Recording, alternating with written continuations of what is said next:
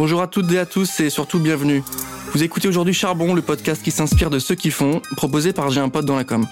Dans Charbon, nous parlons inspiration, créativité, fougue, envie, travail, vision du monde, et tout ça sans bullshit, mais surtout avec beaucoup de bienveillance.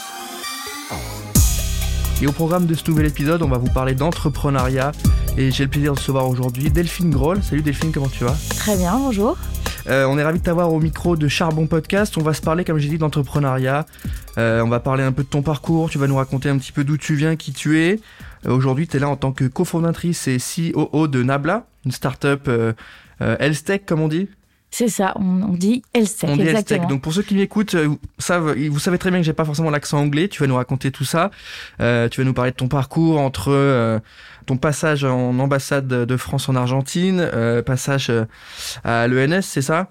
C'est ça, oui, aussi. Donc pas mal de choses hyper intéressantes et surtout tu veux nous raconter un peu euh, l'origine, le concept de Nabla et le lien que tu entretiens aussi avec les femmes sur ce sujet-là et comment tu leur viens en aide avec ça. Est-ce que Delphine, pour commencer cet épisode, tu peux te présenter, nous dire qui tu es, d'où tu viens et ce que tu fais aujourd'hui? Bien sûr. Alors, je suis euh, maman euh, de deux enfants, une petite fille qui a deux ans et un petit garçon qui a six mois. J'ai 35 ans aujourd'hui. Et euh, je suis donc la cofondatrice de Nabla, une entreprise qui est spécialisée dans la santé et plus précisément dans la santé des femmes et la médecine personnalisée. Médecine personnalisée, concrètement, qu'est-ce que propose Nabla? Moi, j'ai noté accompagnement des femmes pour tout ce qui va être gynécologie, consultation par chat. Je suis sur le site hein, pour expliquer un petit peu rapidement pour ceux qui qui connaîtraient pas encore. On va rentrer dans le cœur du sujet. Concrètement, ça marche comment? Ça sert à quoi? Ouais, et c'est exactement ça. Nabla, c'est une application mobile, donc que vous retrouvez sur les stores, hein, Google ou Apple, et qui permet aux femmes euh, d'avoir une équipe médicale à leur côté pour tous euh, les sujets qui concernent la santé des femmes, donc ça concerne notamment la gynécologie. Donc euh, vous pouvez rentrer en communication euh, par chat avec euh, donc cette équipe médicale, donc c'est des gynécologues, des sages-femmes, des médecins généralistes, etc. Et pour tous les petits sujets que vous avez dans la tête et que vous n'avez pas le temps de poser à vos médecins quand vous les voyez en consultation, ou même les petits sujets que vous posez toute seule devant votre miroir dans la salle de bain, et ben Nabla, ça sert à euh, répondre à euh, voilà toutes ces questions de santé. Donc ça peut être des questions euh, très lambda hein, de contraception, grossesse, fertilité ou des choses beaucoup plus intimes comme les infections vaginales, le vaginisme, voilà des, des, choses vraiment un peu tabou aujourd'hui. Et, et, donc le but de l'application, c'est d'avoir une réponse crédible donc par des vrais médecins et en moins de deux heures. Quand tu, tu, as dit le mot un tabou, hein, est-ce que euh, euh, ce, ce sujet-là, il était euh, omniprésent dans vos réflexions au, niveau, au, moment du lancement? Est-ce que l'objectif c'était d'apporter une vraie réponse là-dessus? Parce qu'on sait que la santé des femmes, c'est toujours quelque chose d'un peu... Euh, c'est quand même spécifique, il y a une sorte de... C'est un peu cristallisé, etc. Il y a beaucoup de gens qui prennent la parole dessus et d'autres et qui, qui essayent de minimiser, etc il y avait un vrai tabou, tu avais envie de répondre à ça euh... Ouais, on a vu en fait, euh, on a fait euh, des bêta tests, ça s'appelle donc des, des versions test de l'application, mais qui étaient euh, live, hein, accès à, à un, un, grand public, avec des hommes et des femmes, et en fait on a vu euh, que le chat médical était surtout utilisé par les femmes hmm. sur des questions vraiment spécifiques qu'elles osaient pas forcément poser euh, quand elles voyaient leur médecin. Et donc au départ, il n'y a pas forcément la vocation à être uniquement pour les femmes, il y a plutôt accompagner un peu euh, à, la... Bon, Doctolib, c'est pour prendre du rendez-vous, mais voilà, apporter une solution tech euh, pour répondre à des problèmes et à des questions. Ouais, c'était exactement ça. Il y avait vraiment des gens qui avaient 77 ans, qui étaient des hommes, et des ados qui avaient 18 euh, ans. Quoi. Mmh.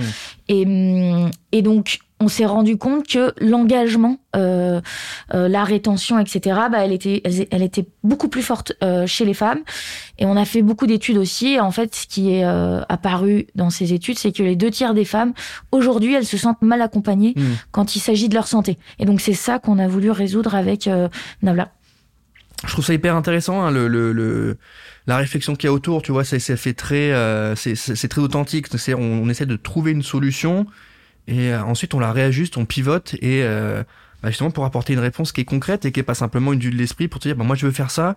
Si au final les, les, les users sont, euh, sont, sont cohérents et représentent un type de profil, ça à rien de le faire pour tout le monde et je trouve ça hyper intéressant d'un point de vue très pragmatique et en même temps c'est une solution un peu, je dis pas philosophique, mais c'est une vraie réponse pour pour pour les femmes qui ont toujours des gros sujets de santé parce que c'est vrai que on en connaît plein des histoires de, de euh, de femmes qui sont pas prises au sérieux sur des sujets, sur le, les cancers du sein, etc. C'est toujours des vrais sujets. Et il y a beaucoup de campagnes de pub, mais on sait pas si elle, enfin, j'ai pas le sentiment qu'elle euh, qu'elle soit toujours très juste, toujours très bien foutue. Et là, on a une réponse euh, un peu plus technique, un peu plus euh, concrète Ouais. sur voilà. J'ai pas forcément envie d'aller voir le médecin euh, de famille euh, qui est dans mon bled parce que euh, parce que le mec a 60 balais et qui s'en fout et que voilà, tu vois. Donc euh, et moi j'en ai 19. Donc je trouve que la solution est assez saine, assez authentique et en même temps euh, le fruit d'un gros taf de tech. hein. On va revenir ensemble dessus, mais c'est Mm. hyper intéressant. Pour continuer, j'aimerais bien d'abord de faire un petit flashback parce que c'est toujours intéressant. On sait ce que tu fais, on sait euh, ce que propose l'application aujourd'hui. Maintenant, euh, prenons quelques années en arrière, passage euh, à Sciences Po Aix-en-Provence. Bon, écoute, il n'y a Oui. pas d'accent. Non, il n'y a pas d'accent, mais j'ai rencontré mon mari là-bas, donc lui a l'accent, bien qu'il l'a- il l'ait gommé quand même. Parce que là, on est dans les bureaux parisiens, on, est dans- on enregistre à Paris, donc il n'y a pas d'accent. Donc moi, bon, ça me... Je pensais que ça allait chanter un peu plus, tu vois. Je suis, non, non, euh, non, bon. je suis d'origine. En fait, j'ai grandi en banlieue parisienne et en Savoie. Donc, euh, s'il y a un accent, il peut être savoyard parfois. Ouais, il y, a un- il y, y a un combo hexagonal, là, c'est le meilleur de chaque région. Mm. euh, ok. Passage ensuite à l'école normale supérieure. Qu'est-ce que tu as fait là-bas? T'as appris quoi là-bas? T'as eu un parcours ben, euh, là-bas, c'était l'enfer. hein. Euh, J'étais en prépa et je préparais l'ENA. Donc en fait, j'étais un rat de bibliothèque et mon but euh, était d'arriver à passer le concours et, euh, et intégrer l'ENA. Donc euh, j'ai raté. Et donc c'est cet échec qui m'a ouvert donc une des plus grandes portes euh, du coup de ma, de ma vie professionnelle, qui a été l'Élysée après. donc c'est cet énorme échec. Euh, voilà. Conseillère adjointe pour le sport, hein, c'est ça? Ouais. Ouais. Donc Justement, ça, c'est t'étais une ancienne skieuse aussi? J'étais une un ancienne lien. skieuse, exactement. Il y a un immense lien parce que donc j'ai raté l'ENA et donc euh, je pensais euh, repasser l'ENA, donc euh, faire une deuxième année de prépa. Et, et donc entre le, le moment où j'ai eu les résultats et, et le, le, le repiquage, quoi, Ouais. je me suis dit bon bah qu'est-ce que je vais faire? Euh, Je vais essayer de Ouais. taper à la porte de l'Élysée auprès de la conseillère sport qui était une passionnée de ski, donc que j'avais vu euh, sur des compétitions, etc. Et, hum, et donc j'ai réussi à la rencontrer. Je lui ai dit bah euh, moi euh, je veux faire un stage euh, avec toi quoi, avec vous parce que je vous voyais à l'époque. Ouais. Et, et elle m'a dit bah d'accord ok. Et donc en fait ils m'ont embauché à l'issue de mon stage qui était un stage très court et parce qu'ils avaient vraiment quelqu'un, euh, enfin ils avaient besoin de quelqu'un au sport et voilà. Et donc j'ai commencé ma carrière comme ça. Donc je conseillais le président sur tous les sujets sport qui étaient euh, niveau présidentiel. Euh, j'ai fait ça pendant deux ans, donc j'avais 23 ans, c'était assez incroyable comme, Ouais. comme expérience. Comment on fait pour passer de, de, bah, de choses? Parce que ne nous mentons pas, l'ENA, les concours, etc. C'est euh, c'est pas hyper empirique, c'est assez canonique, c'est Ouais. beaucoup de théorie, mais c'est enfin c'est hyper intéressant, tu vois ce que je veux dire. Mais comment on fait pour passer de bah je sais où je vais, c'est-à-dire que je sais ce que je dois faire, c'est réviser, travailler mes bouquins, travailler euh, mes écritures de texte, etc. Passer mon concours à euh, bah, je suis dans la vie réelle, euh, il faut que j'ai un job euh, et je conseille le président. Comment on fait pour passer un peu de la, la théorie à la pratique assez rapidement comme ça? 23 ans, t'as dit, c'est quand même assez jeune pour être. Ouais. comment on fait? Euh, bah alors, on passe quand même par une, euh, un moment euh, de flou euh, total, quoi. Franchement, c'est le grand vide quand on loupe euh, un concours pour lequel on a vachement bossé, qu'on est hyper euh, scolaire dans son, dans sa façon de penser. Tout est un peu tourné vers l'école, qui, qui est pas euh, la meilleure façon, je trouve, d'ouvrir des portes et de nous montrer ce que aujourd'hui c'est un peu changé, mais de, ce, qui, ce qui est le monde professionnel. Et donc en fait, je pense que c'est en passant par euh, cette espèce de violence là, cette traversée du désert où tu dis Oh, j'ai loupé le concours, mais qu'est-ce que je fais maintenant? Je vais Hmm. donc le confort en fait c'est de dire je le repasse. Le, le truc pas confortable c'est de dire bon bah là je vais essayer d'ouvrir une porte un peu différente des autres. Donc et par tout moyen. Donc qu'est-ce que j'ai euh, dans dans ce qui est mon moteur le plus intrinsèque, le plus fort Bah moi c'était le ski, le sport. C'est là que je vais être la meilleure. En fait, c'est même pas le fait d'avoir passé l'ENA qui va me faire rentrer à l'Élysée, c'est plus euh, ma passion pour euh, pour le ski. Donc je vais rencontrer la bonne interlocuteur. Je vais lui parler. Et d'ailleurs, pendant l'entretien que j'ai eu avec euh, la conseillère sport à l'é- à à l'époque, on a parlé que de ski. On n'a même Mm. pas parlé de mes de mon CV, etc. Et donc euh, et donc c'est c'est ce truc-là en fait, faut aller chercher en fait le vrai moteur de voilà qui nous fait vibrer. Et, euh, et le ski, c'est exactement pareil. En fait, on se prend quand même euh, des espèces de, de portes dans la tête. euh, Voilà, quand on fait de la compétition, on tombe dix fois, ta ta ta ta ta. Et en fait, c'est parce qu'on est tombé qu'on se relève et puis qu'on fait la meilleure course possible parce qu'on sait qu'il faut pas qu'on retombe, sinon bah, les, les, les, les, les mois et les mois d'entraînement seront vains. Et donc c'est un peu la même. il Mm. Je pense qu'il faut passer par des moments très très durs de temps en temps pour accoucher d'un tu vois d'un espèce d'élan qui Mm. nous fait dire Oh, bon ok là il faut vraiment que je me je me relève. Et donc euh, on va sur le ring de nouveau. Et, et voilà. Et donc après bah il y a d'autres échecs il y a d'autres trucs qui se passent. Mais c'est un peu ce mouvement perpétuel euh, qu'il faut euh, absolument embrasser tu vois c'est c'est des montagnes russes en fait la vie professionnelle personnelle etc mais en fait il faut embrasser le fait d'être dans le creux pour mon- remonter et donc, euh, et donc c'est ce que je me suis dit quand je me suis dit, bah non, mais en fait, euh, le pied de nez de l'histoire, c'est que j'ai loupé l'ENA, mais en fait, je vais aller là où c'est le Graal euh, pour euh, les énarques à la fin d'une carrière. Mais moi, je vais commencer à l'Élysée. Et donc, c'est ce que je me suis dit aussi, un peu par. euh, par euh, ouais par, euh, par euh, j'avais envie de, de, de démontrer Mhm. qu'en fait non euh, moi je, je pouvais y arriver à Peut-être qu'à la limite, ça va être- peut-être encore plus motivé à, à, bah, à charbonner le fait de pas Ouais. avoir été pris, prise et de te dire, bah, ok, j'ai pas été prise, ok, mais ça veut pas dire que j'ai pas le niveau de ceux qui y sont ou autres et du coup, peut-être que t'as eu envie ensuite de prouver. euh. Et Ouais. Je trouve qu'il y a un vrai parallèle aussi avec le sport, de ce que tu me racontes là, euh, sur le, le entraînement compliqué, euh, compétition facile, entre Ouais. guillemets, hein, t'as compris, mais euh, le fait d'être dans des creux, de remonter, d'avoir euh, le mental qui est pas toujours au top, etc., mais qu'il faut retravailler, je trouve qu'il y a un vrai parallèle dans ce que tu me dis. Hein, moi, je le vois direct quand tu m'expliques entre le sport et, euh, et la vie pro, en tout Ouais. cas celle- celle que te, par laquelle tu as commencé. Non mais je, je crois beaucoup à ça. En fait, je crois beaucoup que euh, quand tu as une dose de frustration et même parfois que tu es un peu humilié dans ton ego, c'est grâce à ça que tu fais des choses extraordinaires. Et d'ailleurs, en fait, j'ai 40 exemples dans le sport, mais euh, euh, Messi, il était tout petit, pourtant c'est le meilleur football aujourd'hui euh, du monde. Ouais. Euh, Schumacher, en fait, il vient d'un tout petit milieu, et Mm. en fait, c'est ce truc-là qui lui a fait euh, devenir euh, le plus un des plus grands euh, champions de Formule 1. Et c'est quand euh, t'es blessé dans ouais un peu ton ego, Mm, mm.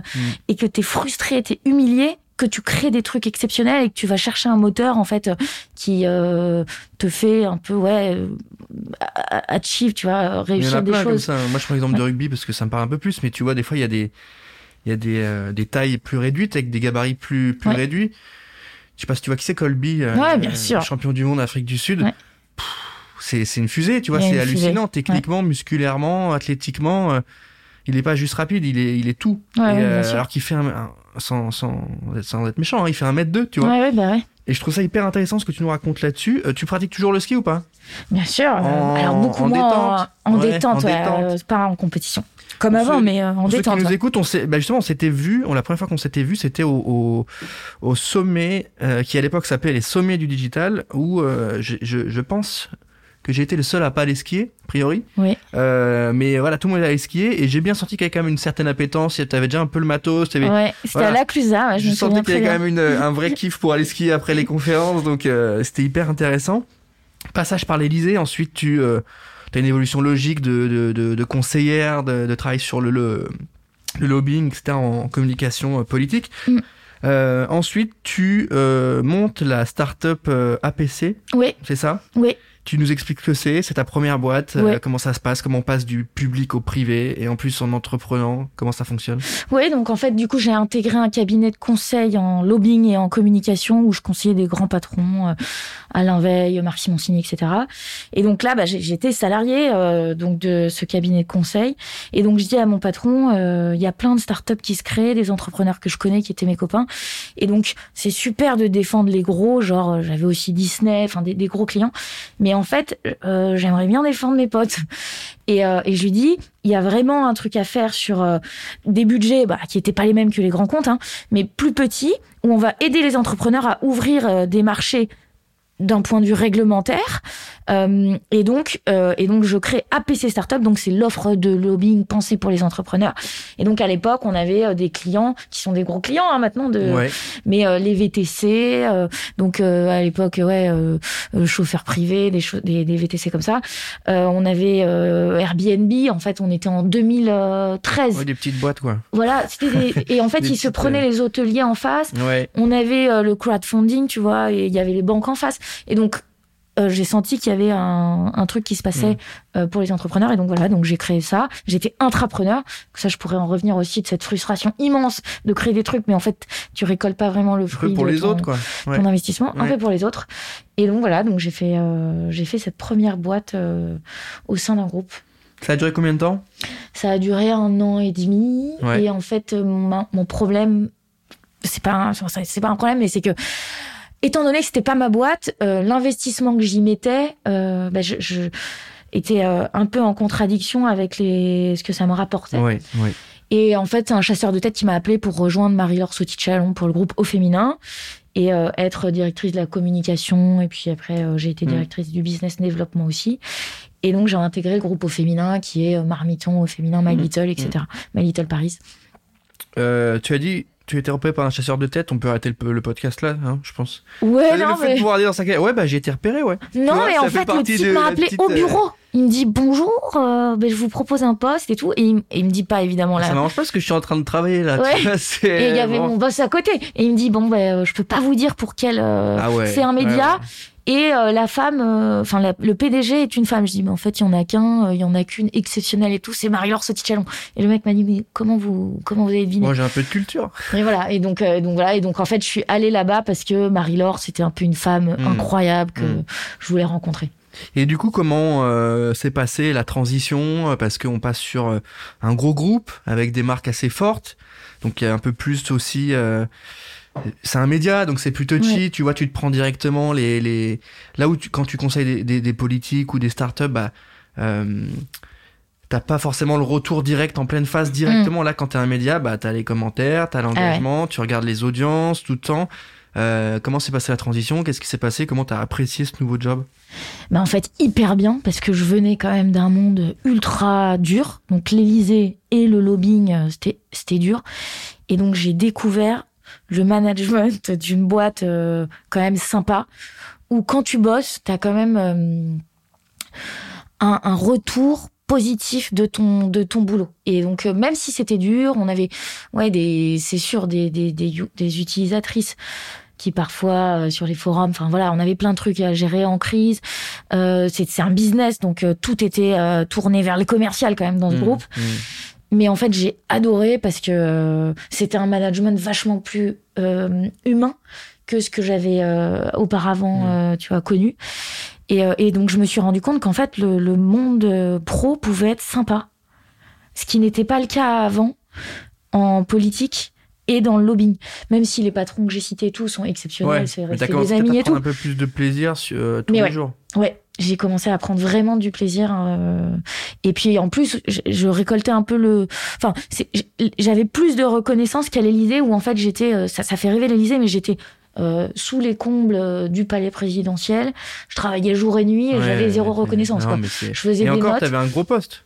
J'avais un gros poste. Alors imagine ceux qui sont conseillers au Ouais. Sénat, etc., assemblés. Ah ouais. euh, Ouais. Alors qu'ils ont fait du Sciences Po, euh, bon, je parle pas pour mon frère, mais enfin voilà, tu vois, mon frère il m'a montré pareil, euh, il bossait pour, euh, c'était ouais, au Sénat, je crois. Ouais, c'est dur, euh, ouais. Les conditions, tu te dis, bah euh, ouais, c'est cool, j'ai l'impression d'être engagé, je pense que c'était un Mm. peu ton cas oui, aussi. oui, oui. Donc c'est un peu porteur, mais en Ouais. même temps, au bout d'un moment, tu dis, ouais. euh, Bon, est-ce qu'on peut euh, avoir un truc un peu, est-ce qu'on peut se respecter mutuellement, tu vois c'est ça. Mais en plus, peu, quand euh, t'es jeune, c'est super dur. Ouais, particulier. Je pense que ouais, particulièrement dans la politique où euh, la moyenne d'âge c'est quand même 60 ans. Ouais, c'est ça, ouais. Euh, quand t'es quand t'as moins de 30, je pense qu'il y a un truc de t'as beau être le meilleur. Ouais. Écoute, t'es avec des mecs et des femmes qui étaient là aussi pareil à 30 ans, qui étaient aussi bons que toi. Par contre, ils ont euh, 20 ans de plus de, de bouteilles.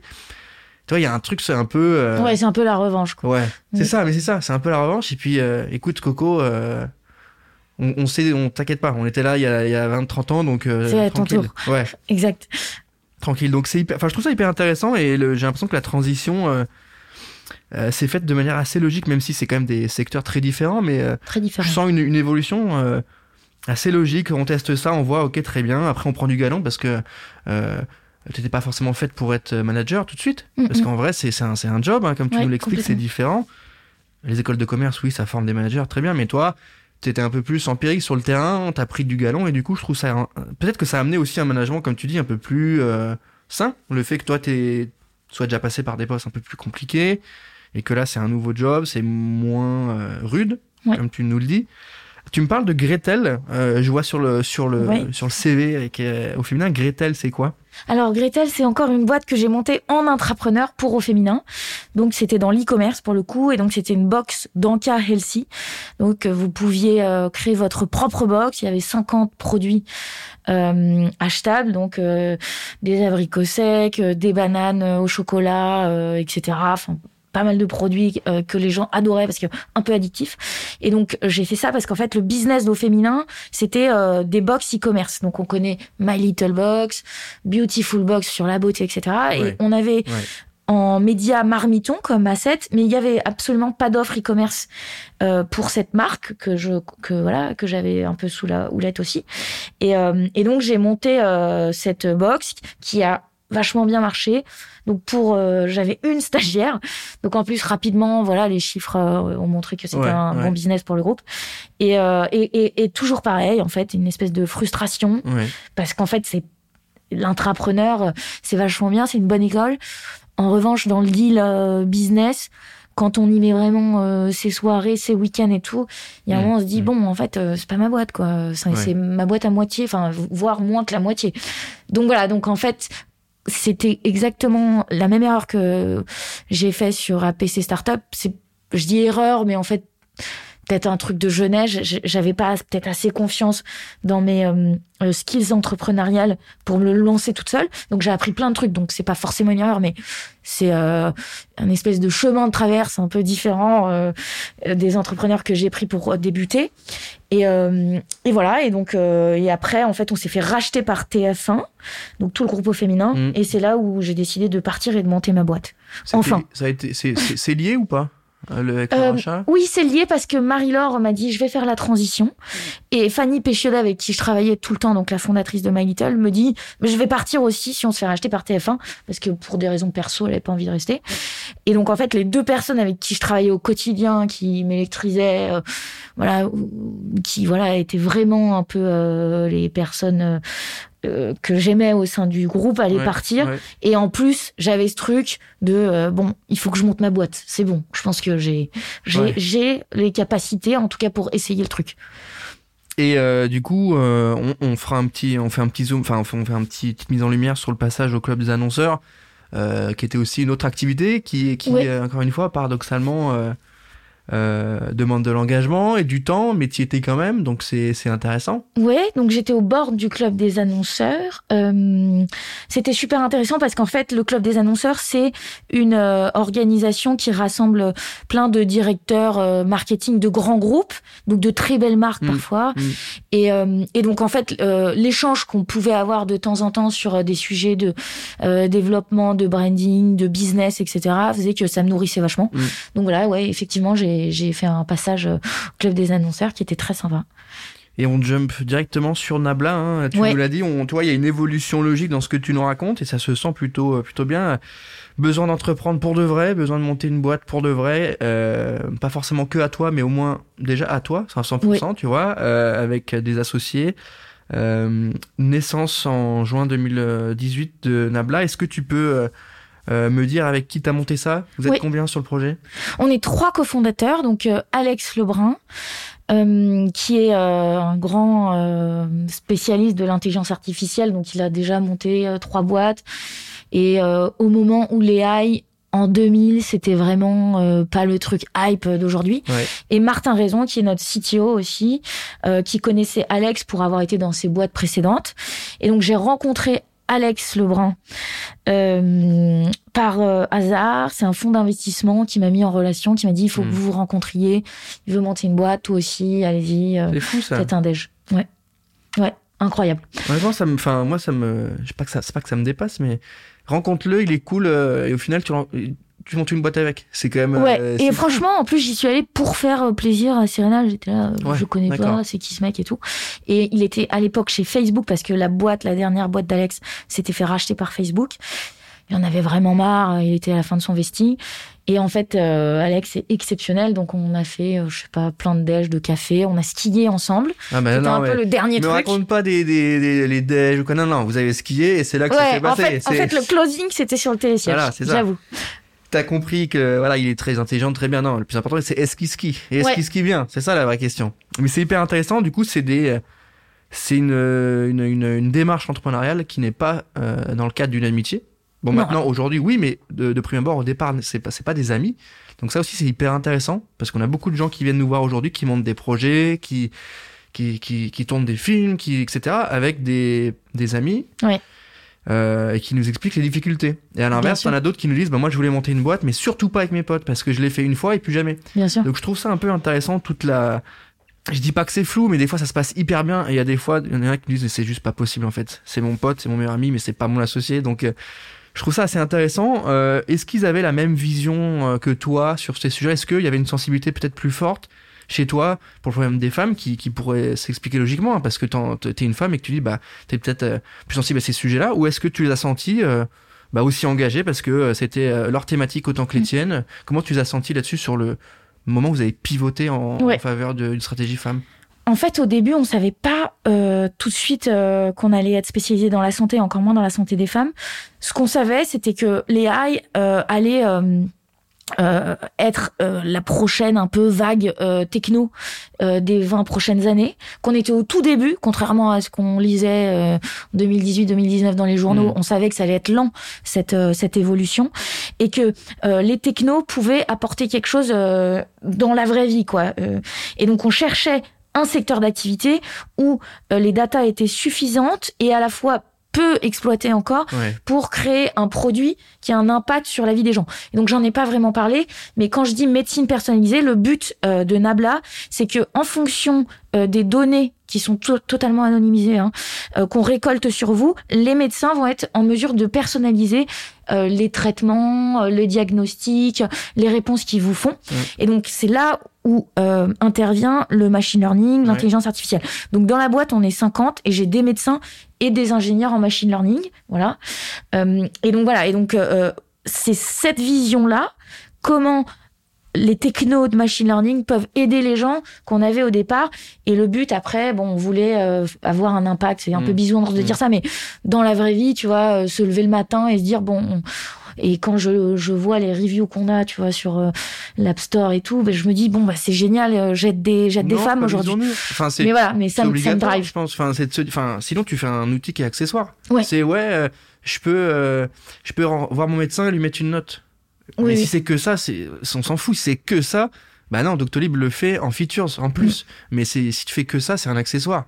Euh, non, je trouve que euh, avoir un impact, c'est bien. C'est et surtout que ces sujets-là de santé, ils sont toujours. T'as à la fois de la médecine pure et dure, Oui. t'as de l'idéologie, enfin l'idéologie. T'as de plus en plus d'idéologie qui arrive avec ça parce que t'en as qui considèrent que euh, ça doit être à tel niveau, ça devient politique, etc. Et vous êtes, vous avez réussi à rester neutre sur le sujet, ok. Euh, les gens, ils sont anonymes, euh, anonymes. Il y a pas de problème, on les accompagne, euh, machine learning, etc. Et comment toi tu, tu, tu, tu te sens par rapport à tout ce qui se passe aujourd'hui? Toi, t'as été quand même une boîte qui est dans ce secteur-là de la, de la santé. Euh, quand, notamment quand tu nous parlais de la, de la, des infos qui sont anonymes. euh, Ouais. Euh, comment tu te sens aujourd'hui par rapport à la situation? Est-ce que tu, tu te sens, euh, tu te dis bah tiens mon rôle il est peut-être encore plus important que jamais? Est-ce que tu as eu un pic de questions euh, Voilà, comment tu te sens euh, Est-ce que tu te sens particulièrement impliqué? Euh, oui, bah, moi je me sens hyper impliquée. Ce qu'il faut savoir, c'est que sur l'application, donc les femmes posent leurs questions et il y a que l'équipe médicale évidemment qui sait euh, que c'est euh, Marie qui a posé une question sur euh, des rapports sexuels euh, non protégés, Ouais. etc. Pour avoir un, Donc- un suivi quand même. Voilà, donc là, ça c'est protégé par le secret médical, comme c'est le cas euh, en, en cabinet physique quand tu vois ton médecin ou ton gynéco. Et donc, euh, ce qui se passe, c'est que les ingénieurs, évidemment, on anonymise euh, toutes les données sur Marie pour être en mesure de créer des modèles du coup qui euh, qui, qui disent bah voilà Marie elle a, elle a eu euh, cet effet indésirable avec cette pilule Euh, Anne elle a eu cet effet indésirable avec la même pilule Hmm. et donc là, le modèle va commencer à apprendre des choses sur cette pilule qui est la même pour ces deux personnes et qui a ou non des effets euh, similaires ou différents. Et donc voilà, donc c'est ça qu'on essaye de. Désolé, c'est un peu technique. Non, non, Qu'on essaye de craquer. Mhm. Euh, donc c'est pour ça aussi qu'on est sur la santé des femmes parce que c'est des use cases qui se ressemblent. Donc par exemple la contraception, c'est vrai qu'on a énormément de questions Mhm. sur euh, les saignements suite à des prises de pilules, des stérilets, etc. Et donc il y a des enseignements plus on a des données Hmm. euh, sur ce type de sujet, plus on est en mesure d'apprendre des choses euh, d'un point de vue clinique, d'un point de vue recherche. Et donc ça, c'est ce que aussi recherchent beaucoup les médecins. Ce que j'ai pas trop dit aussi sur Nabla, c'est que le pendant de cette application publique, c'est une plateforme web pour les médecins. Donc les médecins, euh, quand ils se connectent sur la plateforme Nabla, c'est un outil qui leur permet en euh, 10 secondes d'avoir toutes les infos sur Marie. Euh, et donc ces infos-là, euh, ça leur permet vraiment d'être plus précis en fait euh, dans leurs euh, décisions thérapeutiques, Ouais. Donc diagnostiques, le etc. suivi, c'est pas uniquement euh, question-réponse. euh, Ah, Il y a totalement un suivi. Euh, pour les users, c'est aussi connexion portail du côté des pros de la santé Oui. pour qu'ils puissent avoir le suivi et mieux répondre. euh, parce que précisons bien que voilà, c'est des ça. professionnels qui répondent, c'est des vrais gens. Ah Euh, bah, c'est pas c'est pas euh, bah, des gens qui mettent leurs réponses et après c'est ciao. C'est il y a vraiment un, un travail là-dessus et je trouve ça hyper intéressant et si tu fais bien de le préciser que, que le portail, euh, j'appelle le portail mais Ouais, voilà, c'est ça, le pros, portail médecin quoi. ils ont un suivi. Et Ils comme tu suivi. dis, c'est, c'est, ça fait sens parce que euh, quand ils vont comparer, quand ils vont regarder pour pouvoir bien répondre, si on voit qu'il y a un- une sorte de, de- je sais pas comment, c'est un antécédent, hein, un Oui. antécédent clinique ou autre, euh, ou des, des, des facteurs à risque, il va pouvoir peut-être faire une réponse un peu plus euh, bah, détaillée. C'est quand même ce qu'on cherche. Détaillée, précise, personnalisée. Sans avoir besoin de, encore une fois, comme on l'a dit, d'aller voir la personne en réel, aller le voir dans son cabinet ou se déplacer. Donc il y a aussi peut-être ça, le, facilité d'usage aussi. Je pense qu'il y a, il y y a une réponse un peu euh, sociale à, à- à ça. Et puis euh, économique, oui, dans les usages, parce qu'on est surtout sur notre téléphone, etc. Et donc il y a. C'est pas que techno pour être techno. Tu vois ce que je veux dire? Il y a, Je sens qu'il y a un truc qui, qui est pas uniquement bah, c'est de la tech pour la tech. Non, c'est de la tech utile avec des vrais usages. Parce que un téléphone, on l'a tous. Doctolib, on l'a tous. Pareil, Doctolib, c'est hyper smart, tu vois. Donc euh, je trouve que là, il y a une vraie réponse. Comme tu l'as dit, vous aviez bien réfléchi en amont d'être utile. Bah, de ce que tu nous racontes là, on, ouais, on a le sentiment que c'est particulièrement utile, ouais. Ouais. Et on voit vraiment que le chat, ça désinhibe pas mal les femmes. Si elles veulent aussi faire une, euh, une téléconsultation vidéo, elles peuvent. C'est juste que le principe, c'est, on appelle ça de l'asynchrone. C'est un suivi euh, qui est euh, asynchrone. Donc c'est pas live en fait. Tu poses ta question et une heure plus tard, Mm. tu as la réponse Mm. du médecin. Ça te dérange pas trop en fait. Et, et donc on va très loin hein, dans le suivi, comme tu dis, continu. Si euh, on a, je sais pas, euh, Anne, dont j'ai parlé tout à l'heure sur la, la, euh, la pilule, elle veut un renouvellement de pilule et que le médecin connaît, bon bah elle a l'ordonnance directe sur, Ouais. son, son- sur son téléphone. Donc on essaye aussi de rendre la vie euh, des femmes un peu plus facile euh, quand voilà quand c'est possible et que les Ça, médecins donc, sont ok. Il y a une vraie connexion avec le réel. Je, je prends un exemple. totalement. euh, si je vais, euh, enfin, si, voilà, je suis, je me mets à la place d'une femme et que je vais, euh, voilà, je sais pas, à l'hôpital ou quelque part et que je dois sortir une, euh, une info, une, une, une, une ancienne consultation avec tel médecin, j'ai accès à tout ça. Oui. Donc il y a une vraie aussi connexion avec la vie réelle, entre guillemets, et le, le bah, les, les, les, les urgences ou autres. Donc il y a ça aussi, c'est pas uniquement euh, ton dossier qui est en ligne et c'est, tu fais des questions-réponses, il y a aussi un vrai, euh, une vraie exploitation dans le réel, euh, c'est important de le rappeler aussi. Oui. D'avoir, euh, Tout à fait. concret, euh, tout est sur le téléphone, tout est sur l'application, t'as pas besoin d'imprimer ta fiche, la mettre dans ton petit dossier, bien l'enlever dans le placard. Mm, mm.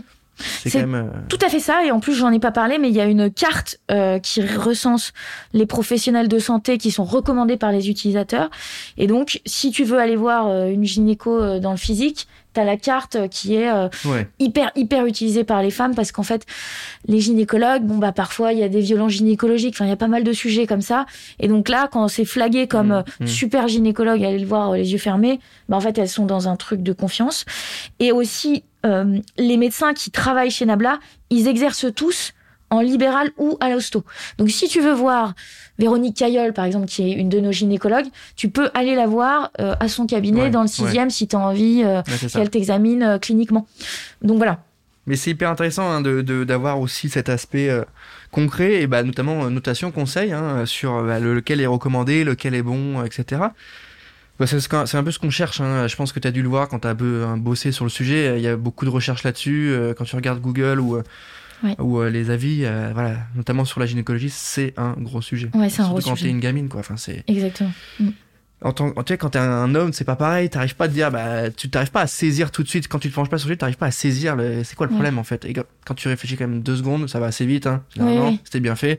Euh, tu dis, ouais, c'est hyper intime, c'est hyper, Hyper quand t'es gamine, pff, ça peut être compliqué, quoi. Ouais, c'est hyper fout, impressionnant. On a la belle vie, tu vois. On, c'est, Mm. c'est, impressionnant quand t'as, quand t'es, quand t'es gamine et tu fais ça. Donc, je trouve que, voilà, cette, cette, cette volonté d'accompagner, euh, les femmes là où peut-être il y a des écueils au niveau sociétal, etc. Je trouve ça hyper sain. Et encore une fois, c'est pas de la tech pour de la tech. Euh, on va se parler un peu de chiffres. Combien ça coûte ça? Parce que c'est beau, c'est cool, ça marche bien. Euh, c'est parfait. Maintenant, combien on met d'argent sur la table Qu'est-ce qui coûte le plus cher? C'est le dev, c'est l'accès aux professionnels de santé qui sont des, des quand même des mm. vrais experts. C'est quoi Qu'est-ce qui coûte de l'argent? Ce qui coûte de l'argent, c'est ce que tu as dit. C'est vraiment euh, les RH chez nous, du coup, les compétences pour euh, permettre donc de créer une application très euh, user friendly, désolé, très intuitive dans l'usage. tu peux y aller. Il y a, y a, eu des, il y a eu des anglicismes. D'accord, ok, désolé. Euh, vas-y à fond. ok. Bon bah voilà, une application euh, qui euh, soit euh, facile à utiliser, tu vois, sympa avec un design et tout. Donc là, bah, c'est c'est ce dont j'ai parlé tout à l'heure. Hmm. Ces ingénieurs là, bah, ils coûtent de l'argent. Les ingénieurs aussi en machine learning qui permettent d'aller plus loin, tu vois, dans le soin, dans le diagnostic et tout, bah ça ça coûte aussi pas mal d'argent. Euh, les médecins, on est sur un modèle, euh, comme je l'ai dit, où on, contractualise souvent avec des libéraux. Mm. Donc, bah, il faut au début un peu amorcer la pompe pour avoir des, des bons médecins qui s'y retrouvent à travailler chez Nabla. Bon, maintenant, il y a plus de problème. Hein. J'ai, j'ai plein plein de médecins, ils veulent tous bosser. Et, euh, et donc, ça marche? Ils, sont, ils sont payés. Enfin, comment ça marche? Alors, euh, aujourd'hui, tu peux me le dire. Hein. Ouais, ouais, non, mais en fait, ça dépend de leur rôle. Il y a des advisors, tu vois, qui conseillent sur le produit. Il y a des euh, des médecins euh, qui, euh, bah, du coup, enfin, qui font des, des consultations mhm, par chat, mhm. etc. Euh, et, et dans quelques semaines, on va avoir la téléconsultation remboursée. Donc là, on change un peu de modèle. Euh, Aujourd'hui, on les rémunère et dès qu'on va avoir la téléconsultation remboursée, euh, bah, ça sera exactement comme ce qu'ils font sur euh, Care, Livy et Doctolib. En fait, ils toucheront de l'argent de la téléconsultation qui sera remboursée euh, voilà euh, par la sécu les mutuelles etc et donc là bah euh, ils sont intéressés de bosser avec nous parce que on est sur un go-to-market où on est sur des gynécologues qui se cooptent entre eux, qui veulent aussi avoir, euh, bah, je l'ai dit, une plateforme web super puissante euh, qui leur permet en fait de gagner du temps, de pas être sur les tâches administratives parce que tout ça en fait c'est des modèles de machine learning qu'on construit pour que eux ils se concentrent que mmh. sur le soin mmh. et sur le patient. Mmh. Donc ils sont intéressés par ça. Donc en fait euh, voilà, donc je je, je, rentre, je, rentre pas trop trop dans les détails parce que on n'a pas le temps, mais euh, c'est ça le, le modèle. On a aussi la chance d'avoir levé 17 millions. Donc. Oui, c'est ce que j'allais dire. C'est pas mal. Ouais, on est super content, euh, mais on, on est encore une fois très précautionneux, tu vois, dans euh, ce qu'on construit. On veut vraiment craquer l'usage. Mmh. Avant euh, bah, de scaler en market et tout, c'est pas ça trop aujourd'hui mon, mon focus. Mais, mais ces 17 millions, ça nous permet bah, de bien comprendre le marché et d'essayer d'être un peu mmh. innovant, tu vois, sur la la tech très euh, la deep tech tu vois qu'on est en train de de créer un truc que personne est en train de mmh. créer aujourd'hui, mmh. c'est le machine learning sur la plateforme. voilà, ça on le et donc ces ces moyens qu'on a, on les dédie à ça parce qu'on sait que franchement il n'y a pas une plateforme, je mets au défi euh, n'importe qui, je fais une démo, euh, qui concurrence Nabla, tu vois, sur... C'est un challenge? Parce que moi, je. on peut se faire. Un... Enfin bon, ça va être vite réglé, je pense. Non, hein, mais, c'est les médecins qui le disent. Hein, appel, appel au challenge. Ouais, euh... ouais, j'adorerais. Alors, mais ça, c'est quand vous voulez. Venez au bureau. Est-ce que tu as, un lien euh, particulier avec l'État, vu que tu connais, etc. Parce que je prends l'exemple de Doctolib. Hein. C'est bon, on va pas faire leur pub 15 fois, mais euh, euh, tu vois, il y a quand même une relation particulière avec, notamment avec la, la, Covid, le vaccin. Ils ont dit, bah voilà, prenez rendez-vous sur Doctolib, alors qu'il y a d'autres applis, il y a d'autres moyens, etc. Donc, est-ce que tu as un lien particulier avec le, le, le public? Bah le public, l'État? Bien sûr, enfin on les, on leur parle tout le temps, hein, le ministère de la santé, la CNIL, voilà. Et heureusement parce qu'on est sur un secteur hyper réglementé, donc il faut avoir ces gens dans la boucle très tôt et qui nous aident aussi à construire ce qu'on fait. Et euh, avec l'APHP, on a un gros gros projet. Euh, qui euh, est sur les urgences gynécologiques. Donc en fait, ce qu'on va faire avec la PHP, c'est que quand euh, des hum, communications vont arriver à, dans les hôpitaux de la PHP, Nabla va être en mesure en fait de trier le message en fonction de la gravité du, du message. Donc quelqu'un dit bah voilà, euh, je suis enceinte, euh, je saigne, etc. Là, le modèle va dire oulala, là là, enceinte, saignement, euh, va reconnaître par des mots clés l'urgence ou pas de la situation et ce ça a un but qui est de désengorger les urgences des hôpitaux de la PHP parce qu'aujourd'hui en fait tout le monde va aux urgences Ouais, parce qu'il ouais. stresse. Et donc, euh, Mais pas que pour les, pas que pour ces sujets-là, hein, Pas que pour pour plein d'autres sujets. hein, et c'est d'ailleurs pour ça que c'est ultra compliqué. et hein. c'est un gros, gros Alors que t'as le euh, médecin sujet. qui est à côté et qui peut faire le taf. Ouais. Et puis du coup, ça crée des situations où en fait, celui qui est vraiment en urgence euh, Ouais, vitale, eh ben, il est pas pris en charge tout de suite parce qu'en fait, c'est encombré. Donc, il y a un sujet euh, d'intérêt général derrière le projet. Et donc, voilà. Et donc, euh, nous, on va trier euh, l'ensemble des messages et dire, bon, bah là, tu peux aller soit téléconsulter, soit aller voir quand même un gynéco dans le physique à son cabinet, soit aller aux urgences directes. Et ça, l'État est au courant. Enfin, vous, vous suivez là-dessus parce que Oui, même- nous suit. parce que pour le coup, euh, c'est là-dessus où eux, ils ont un vrai enjeu à vous accompagner euh, Ils fort. nous et- financent en fait une partie, une énorme partie ça, euh, euh, via la BPI. Donc ouais, il y a ouais. eu un gros appel à projet. On a candidaté parce que c'était vraiment en phase avec euh, ce qu'on est en train de créer. Ouais. Donc il n'y a pas eu d'adaptation majeure. Et donc euh, et donc voilà. Et donc euh, on va faire ça avec euh, les hôpitaux de la PHP. Mais c'est hyper intéressant et, et je trouve, enfin, tu vois, je, je trouve qu'il y a du sens, je trouve que c'est hyper authentique et c'est pas que du, c'est pas que du, euh, enfin, c'est un vrai business, tu vois. Je, enfin, tu, on, on sent que tu, que tu- tous ces enjeux-là sont maîtrisés et en même temps qu'il y a la volonté d'avoir quelque chose d'hyper utile et pas uniquement. Euh, bah, start-upper, tu vois, euh, c'est, c'est, tu l'as dit, hein, je, répète, mais t'as dit bisounours, bisounours en mode on veut changer les choses. Non, c'est pas bisounours, Ouais. c'est juste d'être du, c'est du bon sens. Si on monte une boîte, il faut qu'elle ait du sens, il faut qu'elle soit vraiment utile. Bah, pour le coup, ça l'est. Euh, je, je vais te poser la question hein, qui est phare hein, dans ce format. C'est, Oui. c'est euh, pour toi, c'est quoi aller au charbon? C'est quoi charbonner? Est-ce que tu donner ta définition? Bien sûr. Alors charbonner. Euh, charbon. Donc c'est pour moi c'est genre puiser l'énergie au très fond de soi, tu vois, pour en sortir quelque chose euh, de sublime. Mais le charbon, on sait que c'est une énergie fossile, donc il faut le faire hyper subtilement de puiser cette énergie parce que on s'épuise euh, quand on va la chercher. Et donc donc voilà, c'est vraiment euh, s'arracher, tu vois, euh, pour trouver en soi bah, euh, ce moteur dont j'ai pas mal parlé dans le podcast et, euh, et faire accoucher quelque chose bah, qui, qui nous va nous épanouir, va nous Mhm, enthousiasmer. C'est très churchillien et tout, mais Churchill il disait euh, voilà il faut faut jamais s'arrêter, il faut il faut bosser et tout sans jamais perdre son enthousiasme, d'aller aller d'aller en- euh, d'échec en échec, il disait, sans jamais perdre son enthousiasme. C'est un peu ça charbonner, tu Mhm. T'as lu Churchill un peu? Vois. Ouais, j'adore Churchill. Je suis une fan C'est, de euh, Churchill. bah, c'est, euh, il est hallucinant. Hein. Ouais. Il est, il est incroyable. Hein. Bon après, il est bon, ça va cliver sur certains points évidemment. oui, oui, donc- surtout sur les femmes et tout, mais, euh, oui, quand c'est même. ça. Mais C'est un mec, un mec, enfin, faut se dire des choses. Hein. S'il y avait eu un autre profil à sa place à une certaine époque, ça parlerait peut-être plus anglais euh, à Londres. Tu vois, enfin, tu vois ce que je veux dire? Il y a, ça, Oui, c'était, oui. c'était assez fou. Euh, je sais pas si tu as vu les heures, les, les, les Bien heures, sûr, les heures j'ai sombres. ouais, j'ai bien sûr que je l'ai vu, incroyable. Et euh, je pense que tu vois, tu peux avoir un bouquin de, tu peux avoir des citations, un bouquin de lui de 150 citations facilement, tu vois. Totalement. Et pas des citations, euh, apprends à être heureux, sinon Ouais. tu seras pas heureux. Tu vois ce que je veux dire? Il Ouais. y, y a un vrai truc, c'est hyper. euh, Il y a eu beaucoup de travaux sur, sur ce qu'il a. Enfin, c'est, il est assez inspirant ce, ce monsieur. Donc c'est assez cool que tu nous en parles. Euh, ok, pour Charbon, hyper clair. Euh, pour ceux qui nous écoutent aujourd'hui euh, et qui ont envie de lancer des projets, est-ce que tu peux nous expliquer c'est quoi être euh, entrepreneuse aujourd'hui? T'as le sentiment de l'être T'avais une frustration au début Est-ce que là tu te sens plutôt euh, un peu plus accompli? Est-ce que ce, ce, le, ta vie aujourd'hui te, te convient? Est-ce que te- t'as pas env- encore envie d'aller plus loin Parce que tu sais, quand on monte des projets, qu'on est entrepreneur, entrepreneuse, il y a un peu ce sentiment de pas être arrivé au bout, de vouloir faire plus à chaque fois, d'améliorer l'outil, de refaire une levée. Tu vois? Comment Oui. tu te sens aujourd'hui? Mais en fait, j'adore ça, moi. En fait, mon problème, c'est que je suis jamais, euh, euh, je je suis jamais dans la satiété de la vie. En fait, je suis toujours à la recherche d'un truc à, à manger, tu vois. Et donc, l'entrepreneuriat, c'est ça. En fait, t'as jamais fini, t'as jamais réussi.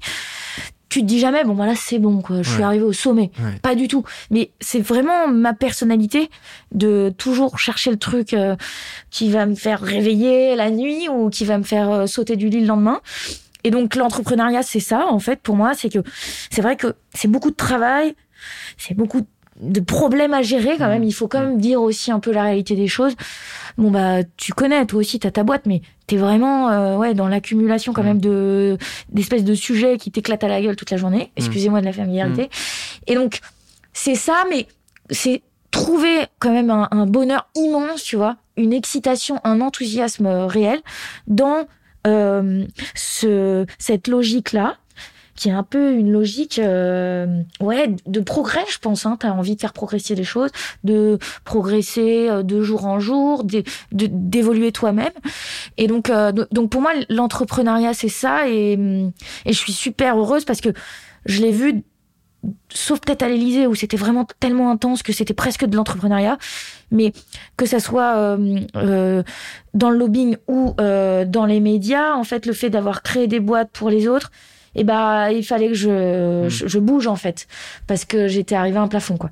Est-ce que tu as une petite anecdote ou un truc qui s'est passé un peu inédit quand tu étais du côté de l'Elysée Est-ce que, ce soit à l'arrivée, que ce soit une rencontre c'est toujours le genre de choses qu'on aime bien savoir. Quand, ah ouais, j'en ai tellement. Mais je vais raconter une anecdote euh, hyper humiliante. Donc un jour, euh, on, va, ça part. on va au Stade de France pour euh, un match destination, donc rugby. Je prépare tout le déplacement parce que le président y va, tout le déplacement présidentiel pendant une semaine, des voilà, truc qu'il lit jamais en plus, mais c'est hmm. comme ça, c'est le protocole, il faut préparer tout un dossier. Quel est l'enjeu du match, tu joues, enfin plein de trucs quoi. On y va en convoi présidentiel, etc. Le match se passe. Au moment de partir, on est tout en haut du Stade de France. Il faut prendre l'ascenseur.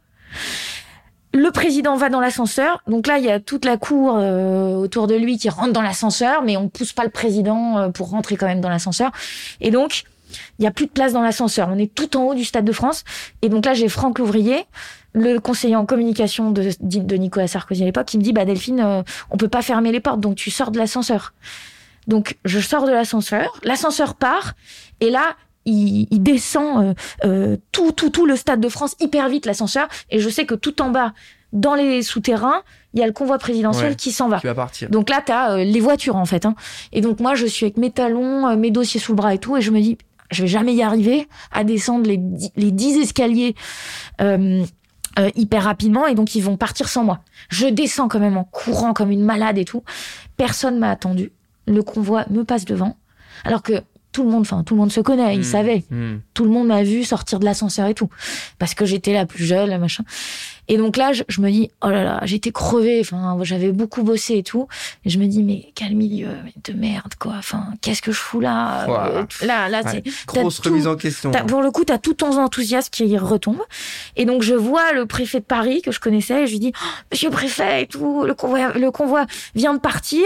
Est-ce que euh, vous allez à l'Elysée Parce que le ministère de l'Intérieur, c'est à côté. Il me dit, alors là, pas de problème. Donc, j'explique la situation. Il me dit, on va arriver avant le convoi.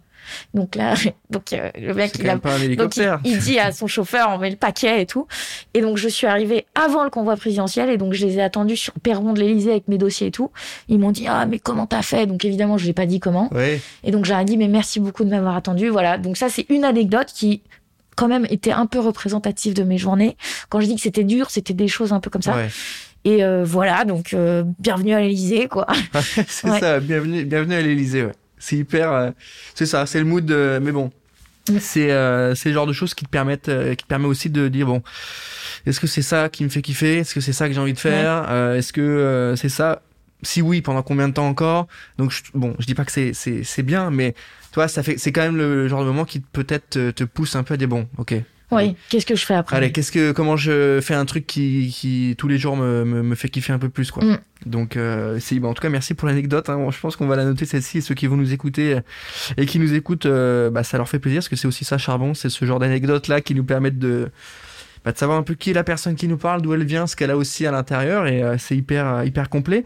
Pour terminer cet épisode, Delphine, si tu veux bien, qui était hyper simple et en même temps hyper hyper riche, simple dans l'échange. Euh, est-ce que tu pourrais nous donner encore, dans cette logique de simplicité, un conseil pour ceux qui ont envie de se lancer, mais un conseil applicable, tu vois, ou ou, même tu peux prendre de la hauteur, tu vois, on va parler de Churchill, on peut prendre de la hauteur si tu veux, mais un conseil de voilà, soit de penser, soit applicable direct quand on veut monter sa boîte. Ouais, je pense qu'il faut, quand on monte sa boîte, il faut bien se connaître. En fait, euh, moi, j'ai analysé un peu, et surtout dans les moments de down, j'ai analysé un peu mon parcours, un peu mes mes espèces de marottes en fait, ce que je je répliquais euh, constamment dans les choses qui allaient pas ou qui allaient, et je me suis dit bon bah là, sincèrement, euh, une fois qu'on s'est fait racheter par TF1, en fait, si t'analyses avec un peu de recul, et du coup c'était un peu un euh, parce qu'on se oser racheter, on allait voilà, c'est un, une espèce de cycle nouveau qui s'enclenchait.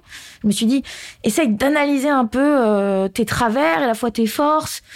Et donc c'est ce truc-là euh, pour monter sa boîte, je pense qu'il faut bien se connaître. Et donc quand on est sûr un peu, on n'est jamais sûr à 100%, mais quand on sait euh, qu'il y a une petite voix en nous qui revient et tout, et qu'on a cette frustration de pas tout le temps l'écouter. Je pense que c'est ça qu'il faut euh, essayer de temps en temps. Euh, ouais, d'écouter. Il faut y prêter attention et après essayer d'en tirer des leçons et se jeter à l'eau, quoi. Et pour se jeter à l'eau, bah, faut écouter des podcasts comme Charbon, tu vois, où en fait, t'écoutes un peu des récits de gens que tu connais pas forcément, mais tu dis ah ouais, mais en fait euh, ça a pas été tout rose pour euh, mmh, cette mmh. personne, et en fait elle, elle y trouve un, un contentement, tu vois, immense. Et donc en fait pourquoi pas moi? Et je pense qu'il faut à la fois se connaître et à la fois confronter de temps en temps ces interrogations, ces incertitudes et tout, aux expériences des autres, parce que ça nous donne en fait une espèce de validation de ce qu'on pense ou pas.